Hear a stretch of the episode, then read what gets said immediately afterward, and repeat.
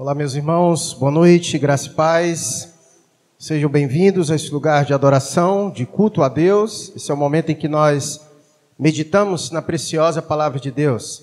E em nossa igreja, já há 11 meses aproximadamente, nós estamos aí fazendo a exposição do Evangelho de Mateus e nós estamos no presente momento no capítulo de número 9. E assim eu convido você a abrir sua Bíblia do Evangelho de Mateus, capítulo de número 9. E hoje nós estaremos meditando dos versos 14 a 17. Você que nos visita hoje, seja bem-vindo. Esse lugar de culto, de adoração. Que a palavra de Deus fale ao seu coração. Mateus, capítulo de número 14, verso 17. Se você deseja acompanhar as mensagens anteriores, Todas elas estão no canal de nossa igreja, no Isso, capítulo 9, versos 14 a 17. Okay? Eu falei outra coisa, não foi? Era só para ver se vocês estavam atentos, tá bom? Desculpa. Mateus capítulo 9, versos 14 a 17. Todas as outras mensagens estão no canal lá de nossa igreja, PIB Cascavel, e você pode ir lá no YouTube e conferir. É, é como é que tá lá, Mateus, agora? PIB Reformada Cascavel, né? Ok. E aí você vai lá e vai lá todas as mensagens e você pode conferir uma por uma, vai levar um tempo, mas de repente você, quando estiver cozinhando, você pode voltar lá e ficar ouvindo. Quando você estiver correndo, fazendo atividade física, indo para o seu trabalho, enfim, tem muitas oportunidades para você aproveitar seu tempo e doutrinar seu ouvido para ouvir a palavra de Deus, tá bom? Então, Evangelho de Mateus, capítulo de número 9, versos 14 e 17. Vai dizer assim a palavra de Deus: Vieram, pois, os discípulos de João e lhe perguntaram: Por que jejuamos nós e os fariseus muitas vezes, e teus discípulos não jejuam? E respondeu-lhes Jesus: Podem acaso estar tristes os convidados para o casamento, enquanto o noivo está com eles? Dias virão, contudo, em que lhes será tirado o noivo, e nesses dias hão de jejuar. Ninguém põe remendo de pano novo em veste velha, porque o remendo tira parte da veste e fica maior a rotura. Nem se põe vinho novo em odres velhos, do contrário, rompem-se os odres, derrama-se o vinho e os odres se perdem. Mas põe-se vinho novo em odres novos e ambos se conservam. Vamos orar mais uma vez, pedir ao Senhor que nos abençoe nesta noite. Deus querido, é com muita alegria que nós estamos aqui reunidos para prestar um culto de louvor e adoração ao Senhor. Esperamos imensamente que o Senhor tenha recebido o culto que aqui te oferecemos. Sabemos que o Senhor veio receber o culto e nós viemos aqui para te cultuar. Pai, pedimos ao Senhor que neste momento nos abençoe, abrindo nossa mente, nos ajudando a compreender a tua palavra Sabemos que a fé vem pelo ouvir da palavra de Deus. Que nesta noite o teu Espírito ministre poderosamente aos nossos corações, nos guiando por esta palavra que é o poder do Senhor. Abençoa Deus todos quantos também nesse momento estão nos assistindo pela internet. Que a tua graça repouse sobre a vida deles também.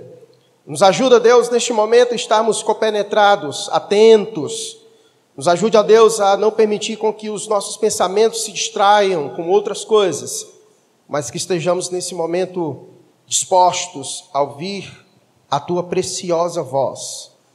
Fala, Deus, conosco nesta noite, pois assim nós oramos ao Senhor, no nome de Jesus, a quem amamos hoje e sempre. Amém. Ah, eu quero começar a minha meditação nesta noite com vocês nos fazendo perceber uma narrativa que está se tornando comum desde quando nós começamos a exposição do capítulo 9. Você percebe, é perceptível desses versos 14 a 17 que Jesus está no impasse mais, mais uma vez. Desde o capítulo 9, nós vimos que Jesus está sendo interpelado constantemente.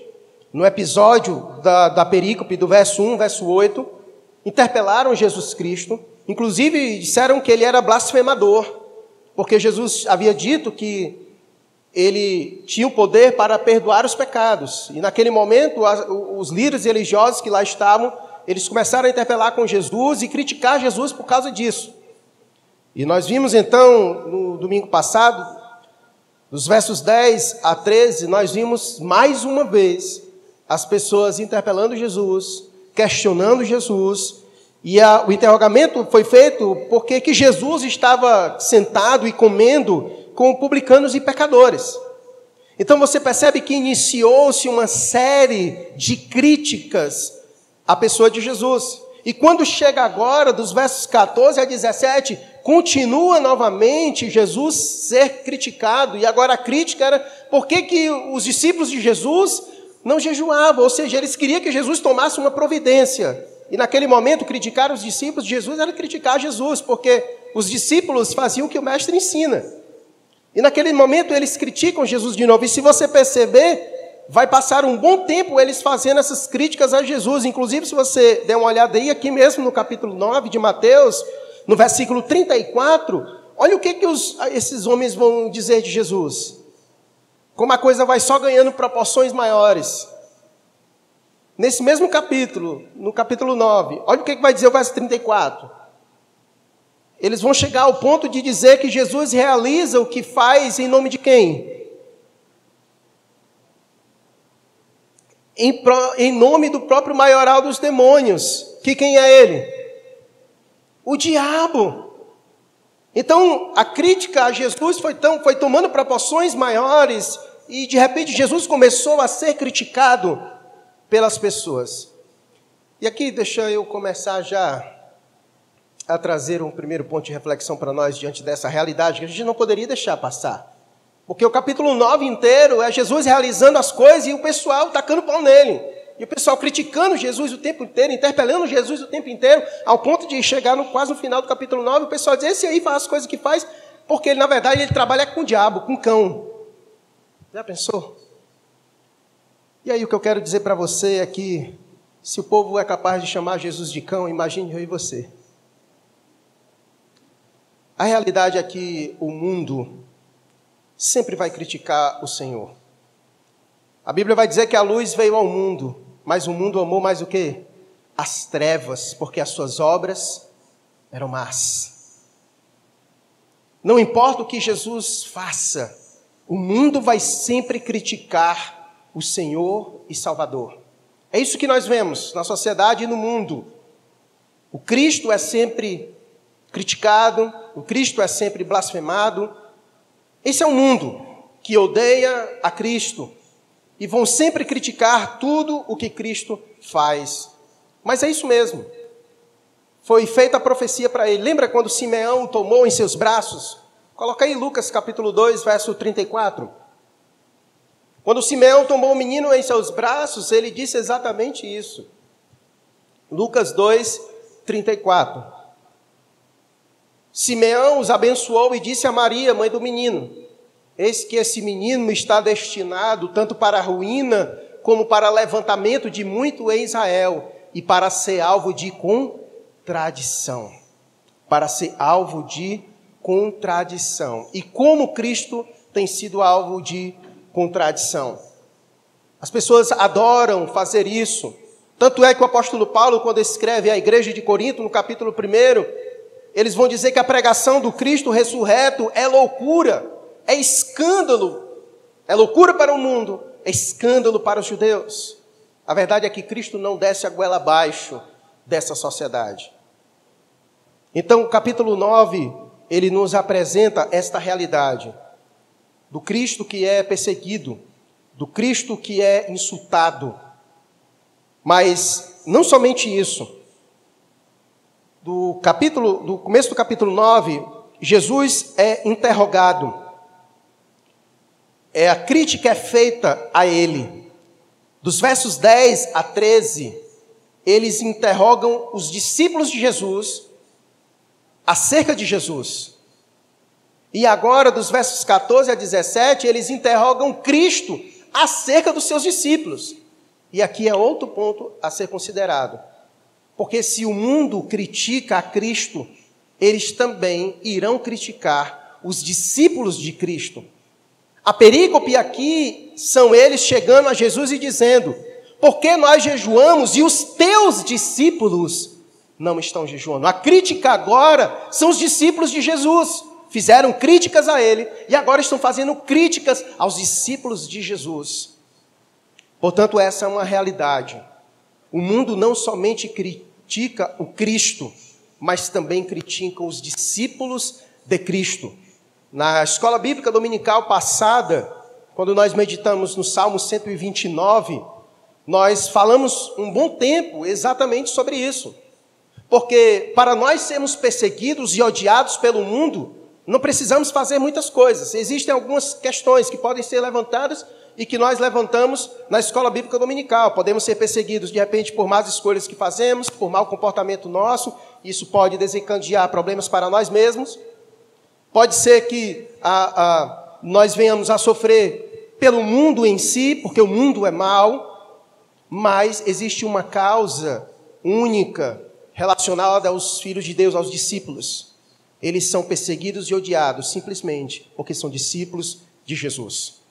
Porque Jesus disse: Assim como o mundo me odiou, há de odiar a vós também. Portanto, nós precisamos encarar esta realidade, ser maduros em entender o nosso lugar neste mundo. E entender o nosso lugar neste mundo é entender que quando o mundo injuriar o povo de Deus, nós não devemos ficar perguntando por quê, como se algo estranho estivesse acontecendo, como Pedro vai dizer. Porque na verdade isso é o esperado. O mundo critica um Cristo que é perfeito, o Deus encarnado, Deus em pessoa, aquele que viveu neste mundo e não cometeu pecado nenhum, mas mesmo assim foi acusado de ser amigo e de andar lado a lado com o diabo. Imagine nós que somos seus discípulos, imperfeitos, pecadores. E aqui com isso eu não quero dizer que ah, Jesus está querendo passar a mão em nossa cabeça, em nosso erro, em nosso pecado. Não é isso. Mas o fato é que o simples fato de nós sermos discípulos de Jesus vai acarretar para nós, sim, perseguição e muitas vezes passaremos por momentos de injúria, de dificuldades. E nós meditamos o que, Jesus falou, inclusive, sobre isso aqui no Sermão do Monte, quando ele começou o Sermão do Monte, quando ele disse, no capítulo 5, verso 11 e 12, quando ele disse: Bem-aventurados sois, quando por minha causa vos injuriarem e vos perseguirem, e mentindo disserem todo mal contra vós. Regozijai-vos e exultai, porque é grande o vosso galardão nos céus, pois assim perseguiram os profetas que viveram antes de vós. Vai colocando aí os textos. Mateus capítulo 11, 5, versículo 11 e 12. Eu vou falando aqui e vai colocando aí. Então, essa é uma realidade. Essa é a realidade da vida cristã. E por isso Jesus nos alertou sobre ela. Jesus estava sendo injustiçado, Jesus estava sendo injuriado, estavam mentindo e dizendo todo o mal contra ele. E da mesma forma, também irão dizer ao nosso respeito. Então, essa é uma realidade que todos nós precisamos estar cientes, como discípulos de Jesus. E isso faz parte. Isso faz parte do discipulado. Essa é a marca de Cristo em nossas vidas. Essa é a marca de Cristo em nossas vidas. Quanto mais formos parecidos com o Mestre, mais perseguido nós seremos. Lembra o que foi que Paulo disse a Timóteo? Quem quiser viver uma vida piedosa em Cristo serão o quê? Perseguidos.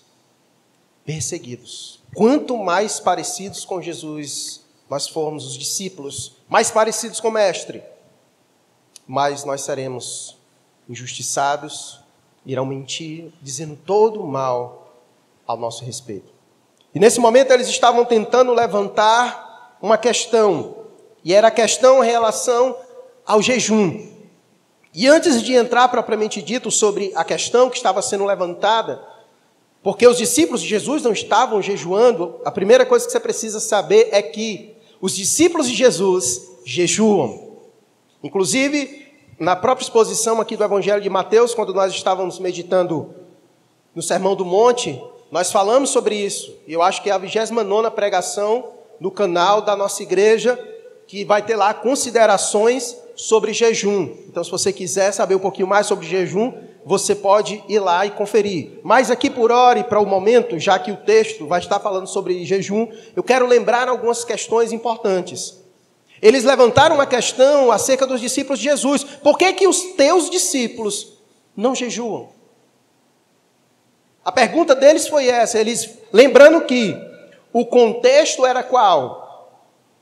Eles estavam na casa de quem? Eles estavam na casa de Mateus, do Levi. E o texto de Lucas vai dizer que Mateus fez um banquete e chamou vários publicanos e pecadores, e Jesus estava lá. E ele estava lá fazendo o que que nós vimos domingo passado? Convidando os pecadores ao quê? Ao arrependimento. E aí os líderes religiosos vendo Jesus lá e os seus discípulos também comendo, é nesse momento que ele chega e diz: Ei, vem cá, seus discípulos não jejuam, não, é? E eles fizeram essa pergunta porque os viram comendo. Já pensou se eles vissem nós? Porque o bicho para comer é crente, né? Mas, contudo, né? O que seria de nós sem isso, né, irmãos? O que seria de nós sem isso? Mas Jesus ordena que nós jejuamos. Porque Jesus é, jejuou, inclusive nós vimos Mateus capítulo 4, no momento em que Jesus foi tentado no deserto, Jesus estava com quantos dias sem comer, lembra? 40 dias. 40 dias, o mestre jejuava sim. E ele ensinava os seus discípulos a jejuar. Inclusive, quando nós olhamos Atos dos Apóstolos, porque o livro de Atos é Atos dos Apóstolos por meio do Espírito Santo, nós vemos eles jejuando eles ensinando a jejuar. As cartas paulinas, nós vemos Paulo ensinando o jejum. Então, o jejum é e faz parte da vida espiritual dos crentes, faz parte das disciplinas espirituais. Eu sei que em nosso tempo é difícil nós praticarmos isso hoje, porque vai requerer de nós abstinência, realmente abrir mão de ingerir aquilo que é da nossa necessidade básica. Mas, como discípulos de Jesus, nós precisamos praticar o jejum. E aí eu não vou entrar aqui nas questões propriamente do, do, do jejum e deixar que você possa conferir depois lá no canal de nossa igreja. Falo bastante sobre jejum, como é que, como é que podemos fazer o jejum, quais são as práticas, o que, que significa, jejum parcial, jejum completo, enfim, várias questões acerca de jejum. Jejum de comida, de líquido, quantos dias, vou falar bastante sobre isso. E aí eu não quero ser aqui repetitivo já que lá está disponível uma pregação só sobre isso. Mas, nesse momento, eles estão interpelando os discípulos de Jesus e fazendo a seguinte interrogação: Por que jejuamos nós e os fariseus e teus discípulos não jejumam?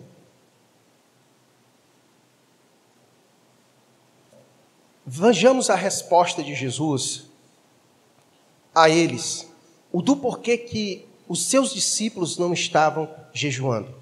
A questão não é porque os discípulos deles não jejuam, mas porque não estavam jejuando naquele momento.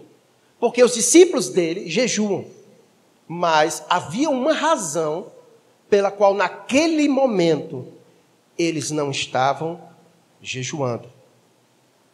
E a resposta está no versículo 15, quando ele diz: Podem acaso estar tristes os convidados para o casamento enquanto o noivo está com eles? Jesus fez uma pergunta retórica para eles, porque Jesus sabia qual era a resposta.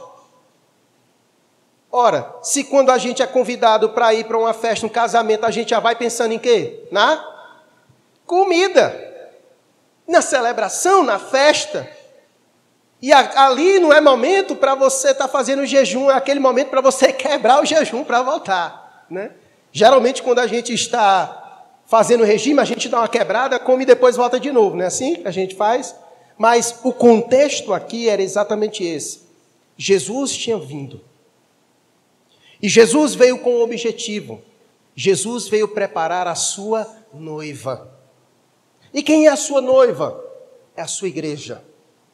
Jesus é o noivo e a sua igreja é a noiva. E Jesus então veio para fazer os preparativos para o casamento. Então aquele era um momento festivo. Aquele era um momento singular, aquele era um momento de celebrar, aquele era um momento de festejar. E por isso que Jesus disse para eles: Olha, não é que os meus discípulos não jejuem, mas esse agora não é o momento para eles estarem jejuando, porque o noivo está aqui. Esse é o momento de comemorar, esse é o momento de celebrar. Era essa resposta que Jesus estava dando para eles, porque o jejum ele tem uma característica. Uma das características do jejum é que comumente nas escrituras, assim, de forma geral, o comum, o jejum ele é, ele é apresentado em momentos de contrição, em momentos de quebrantamento, em momentos de arrependimento, de choro, de lamento. É quando o jejum ele é convocado naquele momento em que você precisa do auxílio de Deus, aquele momento que você jejua para se chegar mais a Deus com clamor, com contrição, com quebrantamento. Então, ele tem essa característica. Por isso que Jesus falou: não é o momento de jejuar, porque o momento agora é de se alegrar. Então, não há espaço para o jejum. E tanto é que ele vai dizer, continuando o restante do versículo, ele vai dizer: dias virão, contudo, em que lhes será tirado o noivo, e nesses dias então eles vão que de jejuar.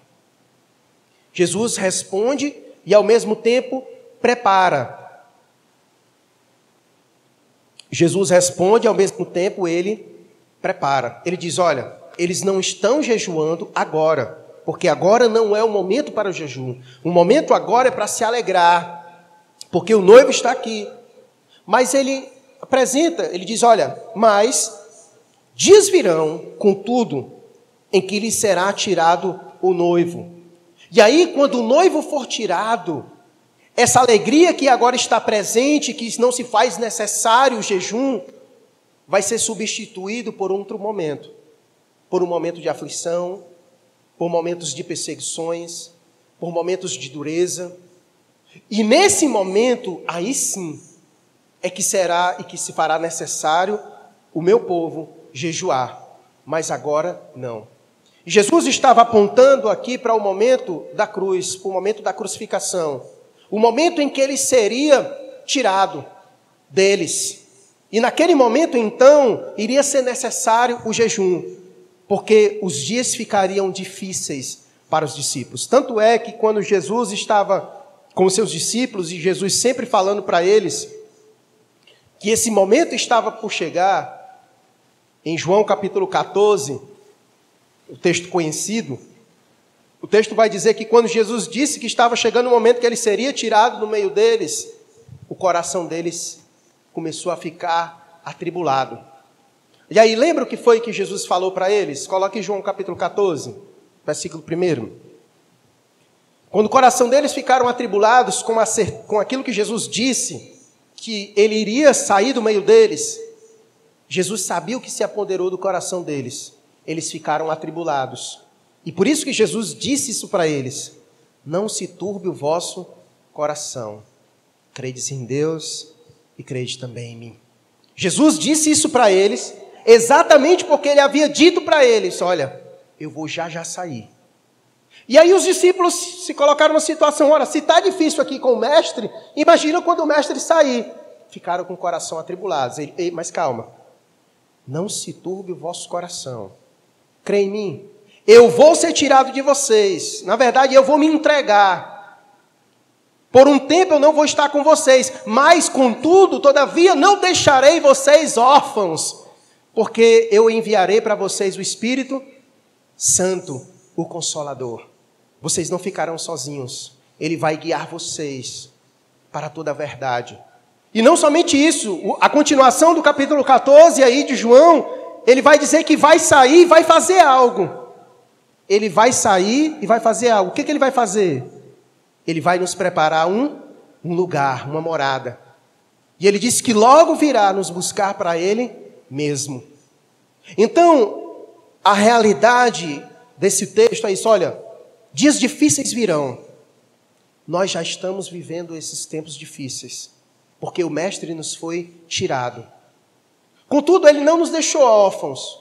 Em meio a essas dificuldades, Ele nos deu do seu Espírito, que em meio às aflições e às dificuldades de não ter o Mestre aqui conosco, o Espírito Santo é capaz e poderoso para nos consolar, porque a Bíblia diz que Ele é o Deus de toda consolação. Então Ele nos ajuda a suportar até o momento em que o noivo voltará para buscar sua noiva. Dias difíceis virão, e já estamos passando. Mas esses dias também são contados, porque chegará o dia em que o noivo vai vir buscar a sua noiva. Que dia glorioso, meus irmãos.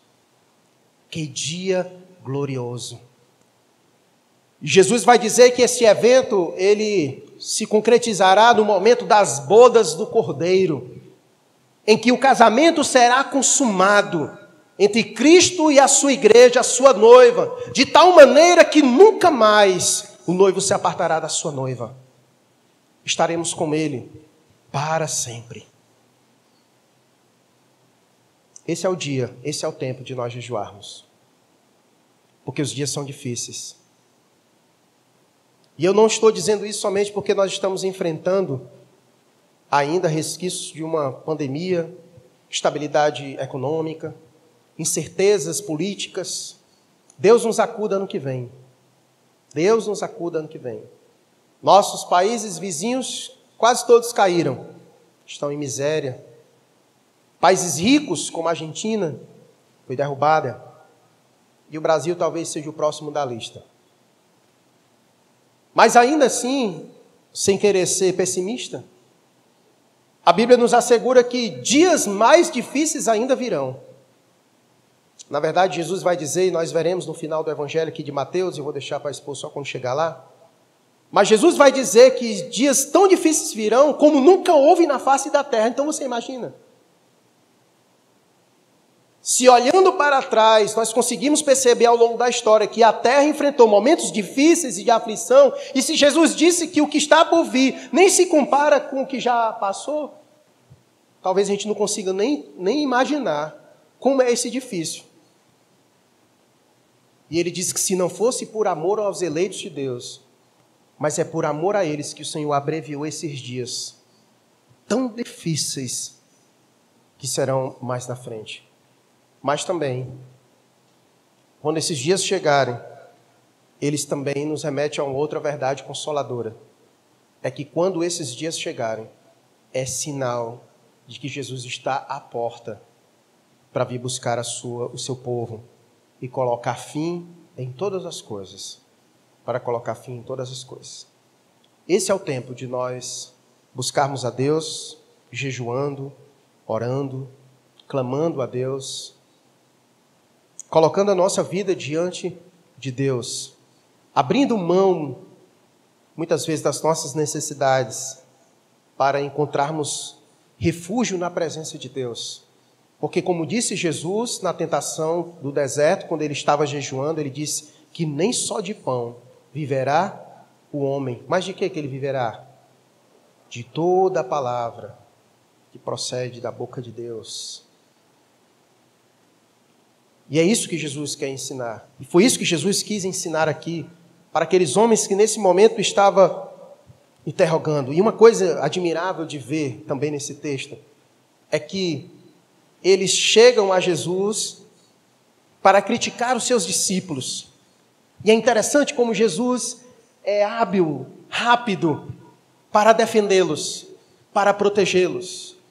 Mesmo o mundo atirando pedras em nós, mesmo o mundo nos perseguindo por causa dele, nunca podemos esquecer: Cristo é por nós.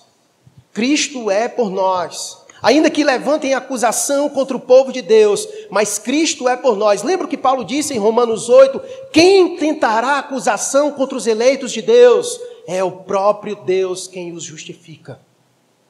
É o próprio Deus quem os justifica. O maligno é muito bom de querer jogar coisas em nosso rosto.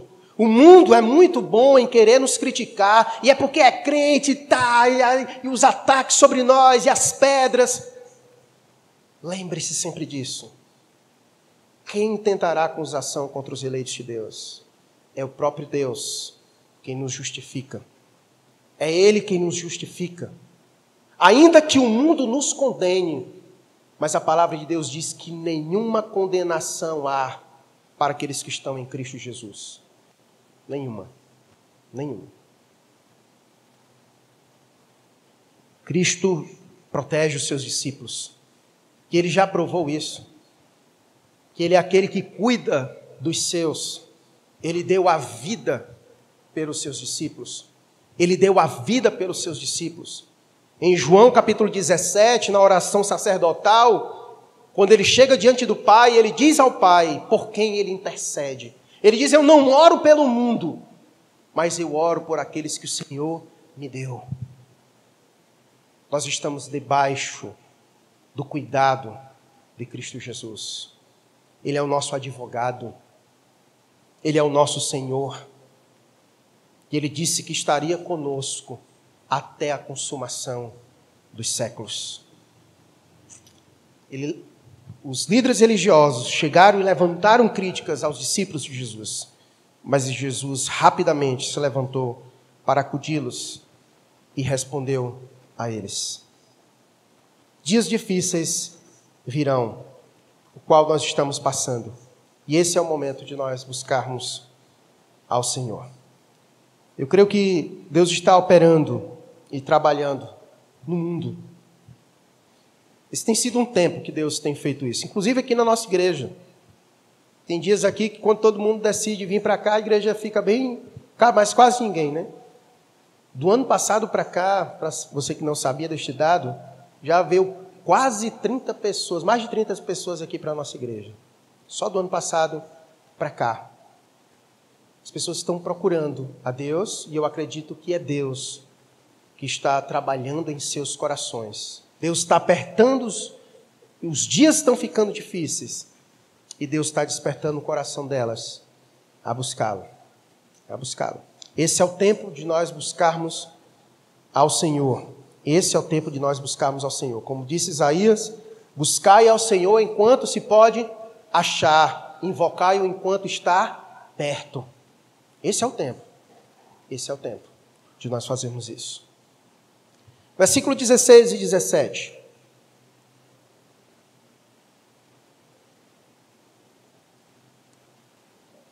Ninguém põe remendo de pano novo em veste velha, porque o remendo tira parte da veste e fica maior a ruptura. Nem se põe vinho novo em odres velhos, do contrário, rompem-se os odres, derrama-se o vinho e os odres se perdem. Mas põe-se vinho novos em odres novos, e ambos se conservam. Talvez você já leu essa passagem várias vezes e tenha dificuldade de tentar entender o que, que Jesus quis dizer com isso. Primeiro vamos entender os termos. Eu não entendo muito de costura, mas eu acho que é, é fácil de entender. Você pegar uma roupa velha e tentar botar um pano novo, tentar remendar, você sabe o que vai acontecer. Quando lavar a roupa, o que, que vai acontecer com o tecido novo? Ele vai encolher, não é assim que acontece? E não vai dar certo certo? E não vai dar certo você tentar remendar uma roupa velha com um pano novo, porque o pano novo ele tem uma tendência de encolher, certo? Então, se você fizer o remendo, quando lavar o tecido novo que foi colocado lá para remendo, vai encolher e vai abrir outro buraco. Seria essa a ideia. Ou seja, é inapropriado.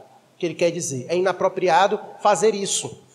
É inapropriado fazer isso. Da mesma forma, ele vai falar sobre o vinho, porque aqui os recipientes onde se colocavam os vinhos era peles de animais. E que ela era trabalhada e para que pudesse ser um recipiente para colocar o vinho, e com o passar do tempo, esse couro ficava ressecado. Ele ficava ressecado e ele ficava enrijecido. E quando você colocasse um vinho que acabou de fazer o processo de fermentação, ele produz combustão, muitos gases. E se colocasse num odre, num odre velho, um recipiente velho, ia, ele ia estourar ia acontecer uma combustão. E isso ia fazer com que o, o recipiente fosse estourado e você iria perder é, o vinho. Então, o ideal é que fosse colocado em um novo, porque como a pele era nova, então ela ia ter uma capacidade de elasticidade, certo? Então, ela iria aguentar a, o, o, o vinho que acabou de ser fermentado e colocado dentro do recipiente novo. Então, a ideia é a mesma da roupa. Não funciona pegar coisas velhas e tentar remendar com coisas novas, certo? A, a proposta é essa. Mas o que que isso significa? O que, por que, que Jesus usou essa ilustração e o que isso significa no que ele está passando e dizendo? Ora, Jesus está sendo interrogado. Jesus está sendo interrogado. Então, a coisa mais simples de se dizer é que eles não estavam entendendo o que Jesus estava fazendo. Porque tudo que Jesus estava fazendo, eles estavam criticando. Então eles não estavam compreendendo o que Jesus estava fazendo, e não somente isso, eles estavam com outras expectativas acerca de Jesus. Na verdade, eles queriam que Jesus fizesse outras coisas diferentes das quais ele estava fazendo.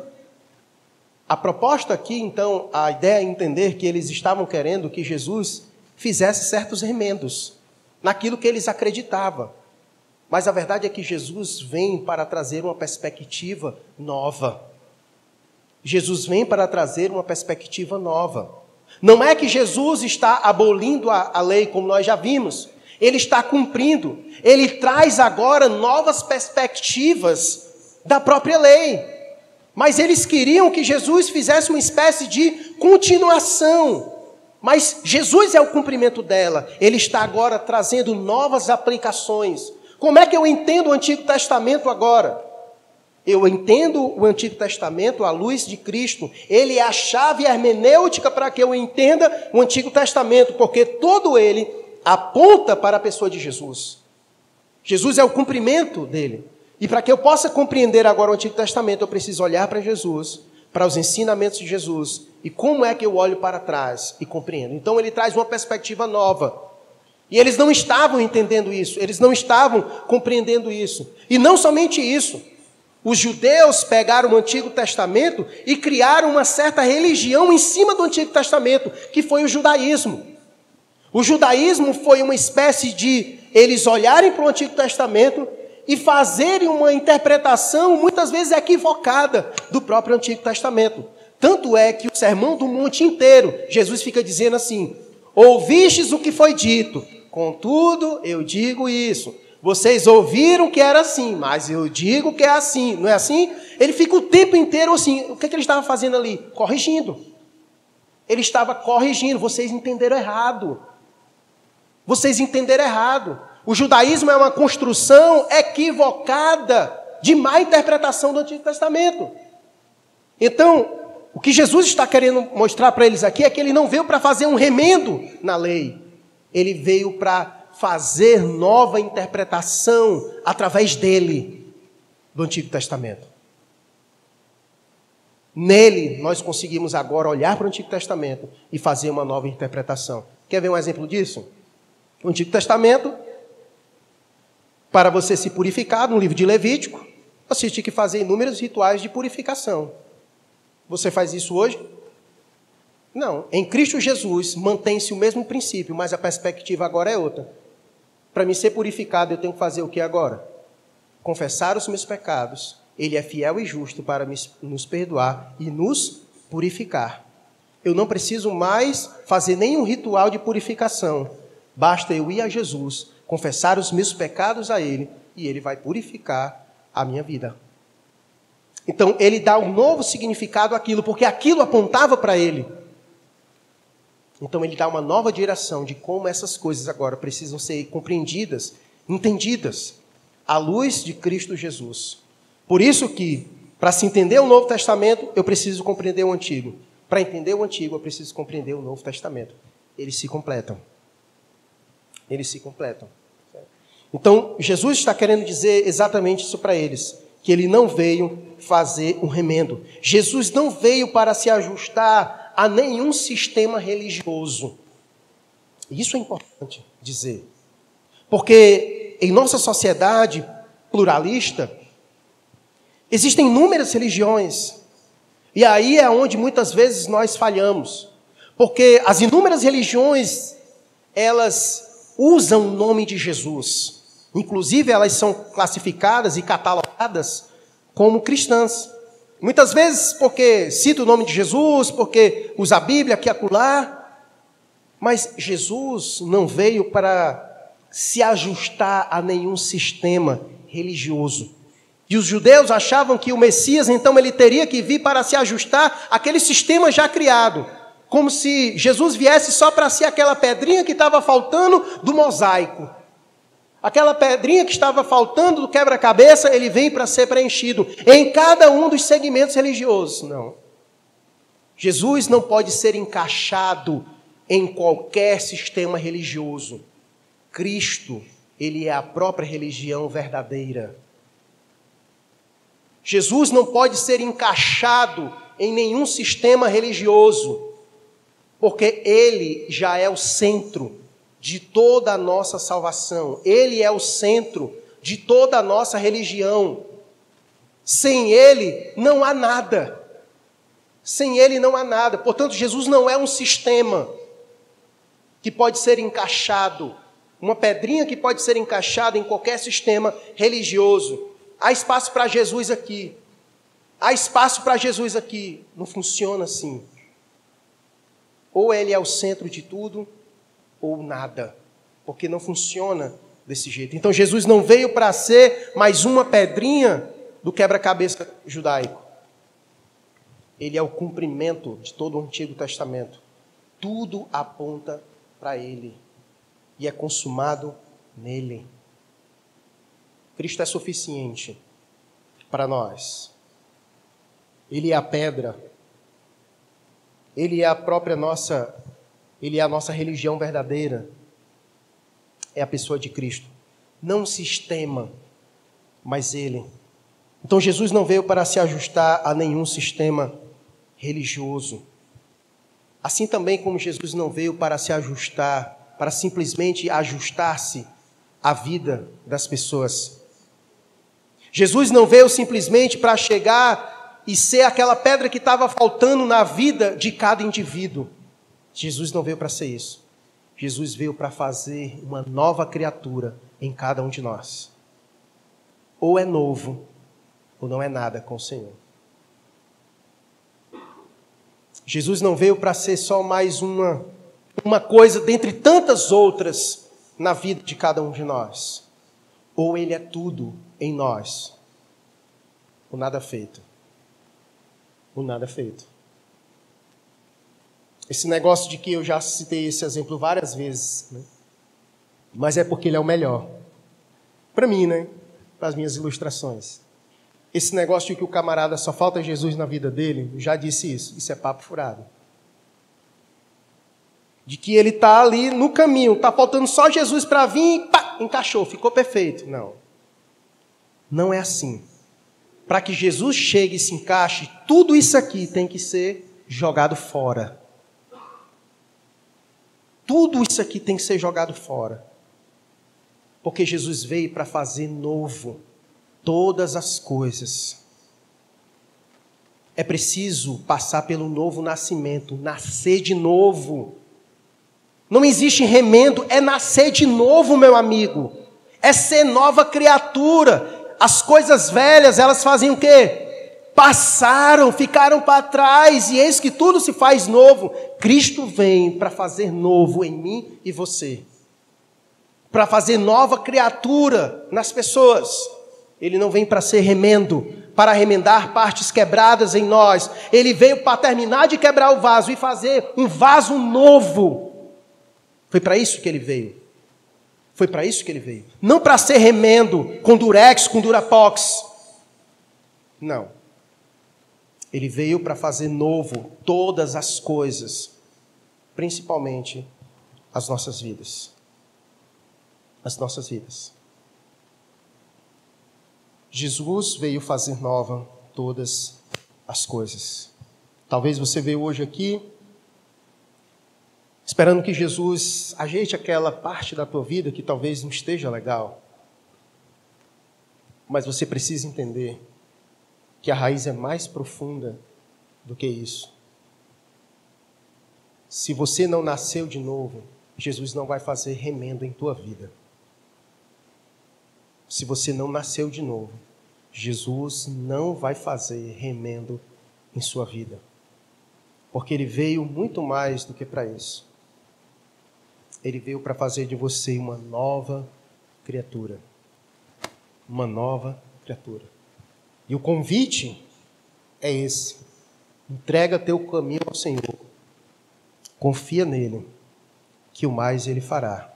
E ele fará exatamente isso de você, uma nova criatura. Porque ele não veio para remendar você, mas para lhe mudar por completo. Só ele é capaz de fazer isso.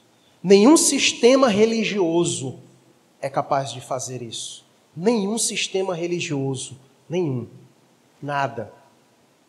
Por mais bonito que possa aparentar aos olhos do homem, por mais que ensine conceitos de moralidades que se assemelham ao cristianismo, mas nenhum deles é capaz de fazer a transformação que Cristo pode fazer. Igreja não muda ninguém. Cristo muda as pessoas. A igreja é apenas o instrumento de Deus para pregar esta verdade. A igreja não é detentora do poder de transformação, mas Cristo é. Cristo é. Você não vai encontrar a cura para sua alma em nenhum sistema religioso. Não existe cristianismo sem Cristo.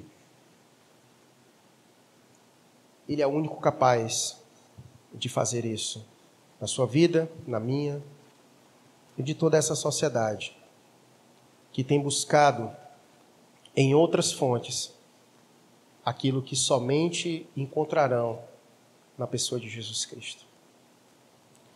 Eu quero orar com vocês nessa noite Eu quero que você vá a Ele. Aquele que pode fazer novas todas as coisas.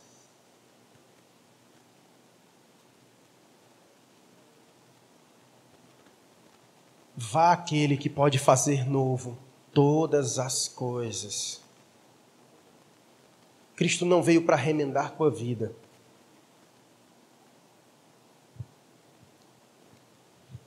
Cristo faz novo todas as coisas. Coloca a tua vida nas mãos dele nesse momento.